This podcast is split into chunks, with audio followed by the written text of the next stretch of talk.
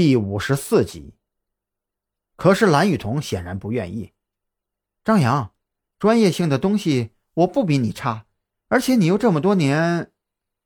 什么也别说了。张扬拍拍蓝雨桐的肩膀，紧接着头也不回的朝前走去。他的目光在四处游荡着，脑海中过滤着眼睛所收集到的讯息。这一节骨头被放置在这里的时间不超过两年，骨头上面留有一些牙印，显然是什么东西饿极了，拿着骨头充饥的。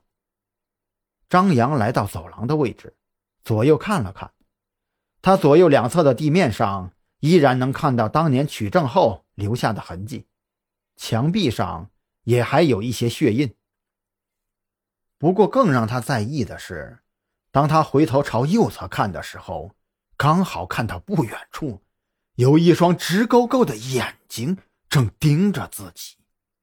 就算是张扬心理素质不错，这一瞬间也被吓得汗毛倒竖。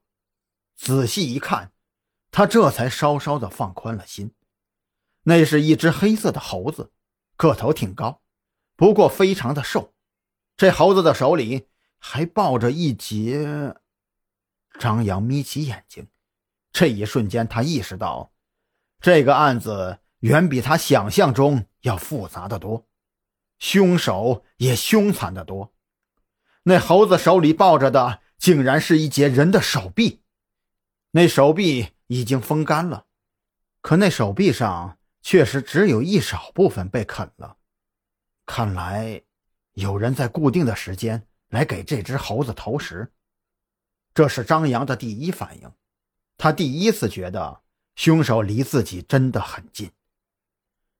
那猴子嘴里发出了一声嘶吼，死死抱住了手里那半截手指头已经被啃没了的手臂，好像那是他最宝贵的东西。张扬把手放在背后，对蓝雨桐打了个手势，让他继续守在门口。可是就在这个时候。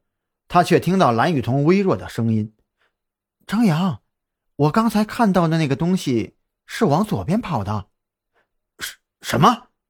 张扬浑身一个机灵，猛地一回头，果然看到一个黑漆漆的影子正扑向自己。这个时候跑已经来不及了，他反应极快，顺手抄起面前的那一段人的肋巴骨，朝扑过来的黑影猛地扫了过去。那黑色的影子被他大力抽了一下，哀嚎一声，身子撞在了旁边的墙壁上。紧接着，已经赶到这里的蓝雨桐就一个箭步上去按住了这只猴子。守住这里，那边还有一只，不能让他们跑了。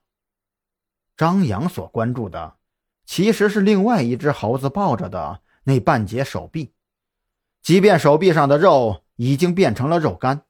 可那依然是非常重要的证据，至少手臂的主人有很大的可能是最近一年内被谋杀的。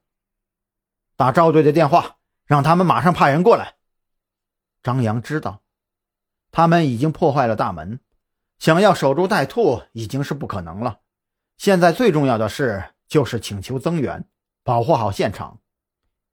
在等待的过程中，张扬和蓝雨桐。已经退守到了大门的位置，那只被抓住的黑色猴子已经被张扬用找来的杂草拧成一股绳，捆住了手脚。